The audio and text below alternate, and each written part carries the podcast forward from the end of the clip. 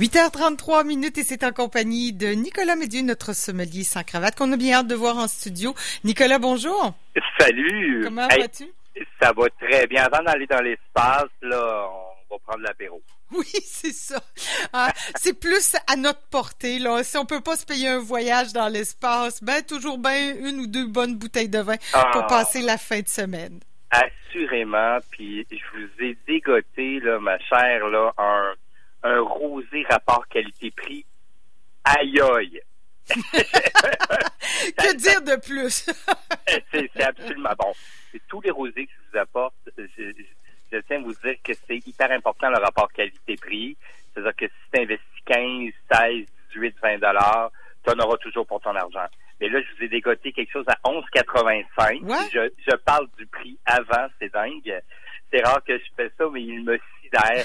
année après année, je dois déguster ce produit pour m'assurer qu'il est aussi bon euh, à chaque année. Et ça- et cette année, il, il- il me sidère complètement. C'est la maison Borsao. Ça te dit quelque chose? Ben oui, Bon. tout à fait. Bon. Ils Ben, des- font des rouges, ils font des rosés, ils font des blancs. On est en Campo des Borgia, donc euh, une zone qui est quand même assez chaude entre, si je peux te positionner, entre Barcelone et la Rioja. Donc, euh, c'est vraiment dans une zone qui peut être des portions un peu en altitude. C'est pas trop haut, mais il fait chaud.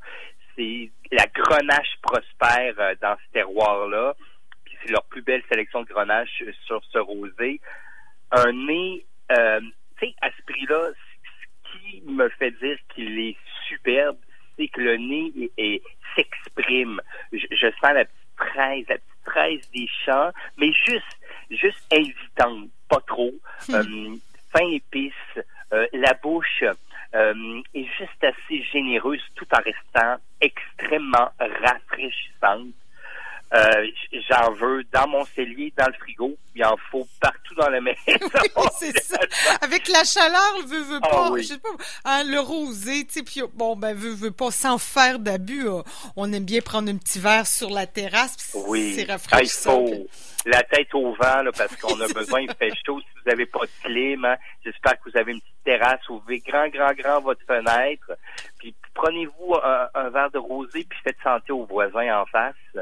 Euh, tu sais, je trouve ça tellement convivial le rosé. Puis ceux qui boivent pas de rosé, je tiens à vous dire que ça c'est très compliqué de faire un rosé. Tout le monde pense que c'est ah le rosé là, c'est comme Je un mélange de blanc puis de rouge. Ouais, là. je sais pas pourquoi ça a cette réputation-là, c'est comme... Elle- elle- elle- ça vient à changer beaucoup. Ouais, ok. Euh, mais je tiens, Caro, à, à le spécifier, c'est vraiment, c'est pas simple de faire un rosé parce qu'il faut que tu réussisses toujours à doser soit ta presse pour aller chercher une couleur juste subtile ou ta cuvaison quand tu laisses tremper ta peau des raisins pour pas que ça soit trop goûteux, trop foncé, trop vineux.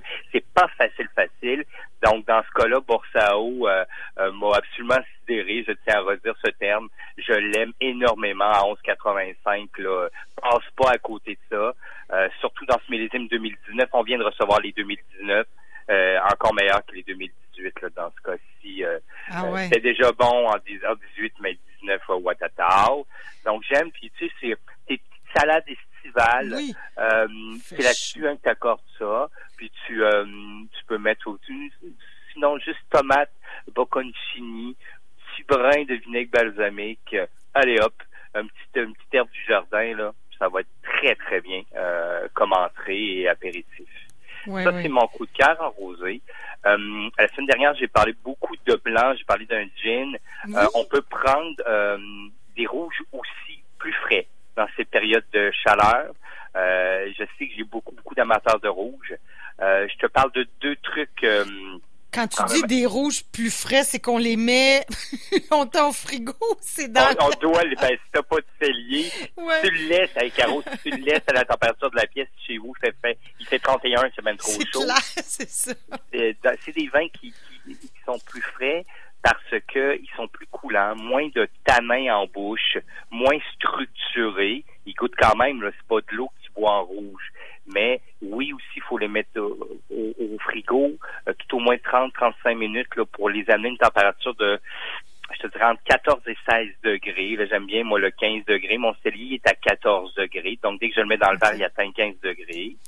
Euh, ce premier rouge, OK. Donc ça, ça, correspond là si on se dit on n'a pas de thermomètre, on le met, sa bouteille, on la prend de la tablette au frigo une trentaine de minutes. Tu sais là, comme il fait vraiment chaud chez, toi, il fait il fait 30, entre 25 et 30, mais là peut-être 40 minutes. tu ah comprends Il faudra un petit peu plus de temps. Mais la normale, si ta pièce est à 19, 21 degrés, euh, tu sais, mets-les 30, 30, 35 minutes là. Euh, ça, ça, ça, va faire le travail. D'accord?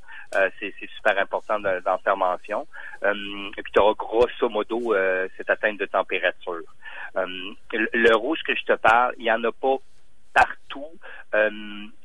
si tu te rends dans une succursale, bien sûr, tu dois valider qui est bien dans cette succursale-là. si tu as à faire la file, je veux qu'il soit présent pour toi dans cette succursale.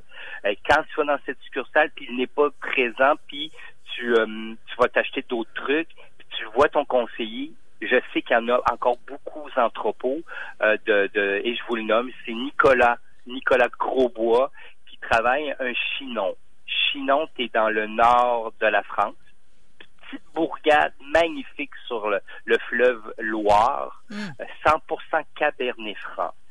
Ça, le carreau Cabernet Franc, c'est extrêmement typé euh, comme cépage. C'est un cépage, c'est le petit frère du Cabernet Sauvignon, beaucoup mm-hmm. moins corsé.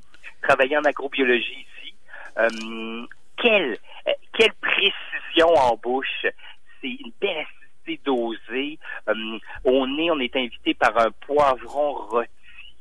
Euh, on le voit aromatique. Euh, j'ai euh, j'ai plein de fruits, profusion de ah. fruits, dans une facture complètement sec. Hum, tout plat végétarien vont être géniaux avec ça. Hum, sinon, viande blanche, euh, encore même une, salade très gourmande, ça va être bon, euh, parce que ce côté aromatique lié à un végétal, parce que c'est un poivron rôti que je vous parle, c'est hallucinant. Faire à 14, tu vas capoter. Et c'est très typé et très original. Donc, si tu veux découvrir un 100% Cabernet Franc de l'appellation Chinon, qui est une des plus qualitatives en Loire, aïe aïe. C'était à quoi? 19,35.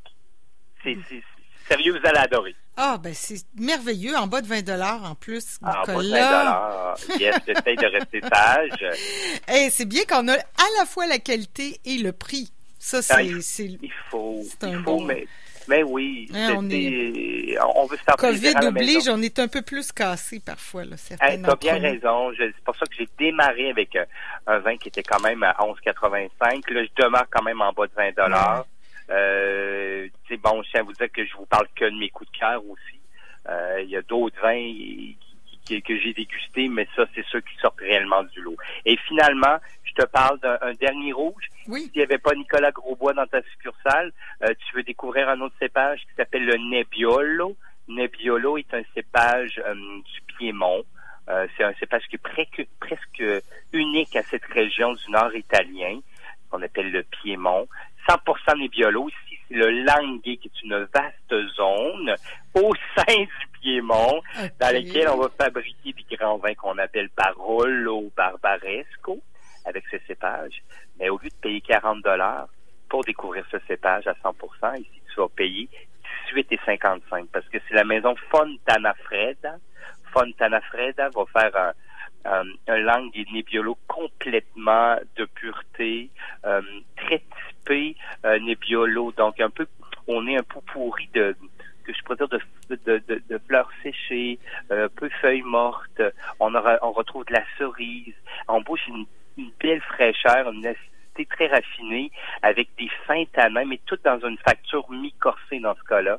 Euh, travailler sur euh, des cannelloni euh, au veau, euh, une, côte de veau sur le barbecue, euh, donc toute viande blanche. Euh, vous allez beaucoup, beaucoup, beaucoup aimer. Puis à ce prix-là, là, passez pas à côté de ça. Tiens donc, des cannelloni, il me semble que ce serait bon. Il va faire plus froid, là, ça va. oui, c'est ça, ça c'est un plat que tu mets au four. C'est ça. T'as raison. Donc, sinon, euh, s'il fait encore chaud, là, tu euh, ce soir, euh, donc, si tu fais une petite pièce de porc sur le barbecue ou une côtelettes de veau. Euh, tu sais, ça sera, il faut que ça demeure simple et savoureux. Vous allez aimer ça avec ce Langhe Nebbiolo de Fontana Freda à 18,55. Hey, on est en bas de 20 dollars, on aime ça, puis on va se régaler, on va passer une belle fin de semaine. on va être prudent, on va faire attention à la distanciation, Nicolas. Euh, puis on va mettre tout ça là, parce que les gens peut-être pas eu le temps de noter. Puis comme on a l'habitude de le faire sur tous les réseaux sociaux, là, je vous dis, Instagram, Facebook, un peu partout. Tu nous enverras les liens. ben, j'ai une équipe, hein, je les remercie d'ailleurs. Ils travaillent très fort pour mettre les liens. Hein. On peut réécouter la chronique de Nicolas. Tu m'enverras les liens, Nicolas, puis on Je t'envoie ça tout de suite après. T'es bien gentil. Merci, bonne fin de semaine, Nicolas. Porte-toi bien. Bye bye, bye, toi aussi.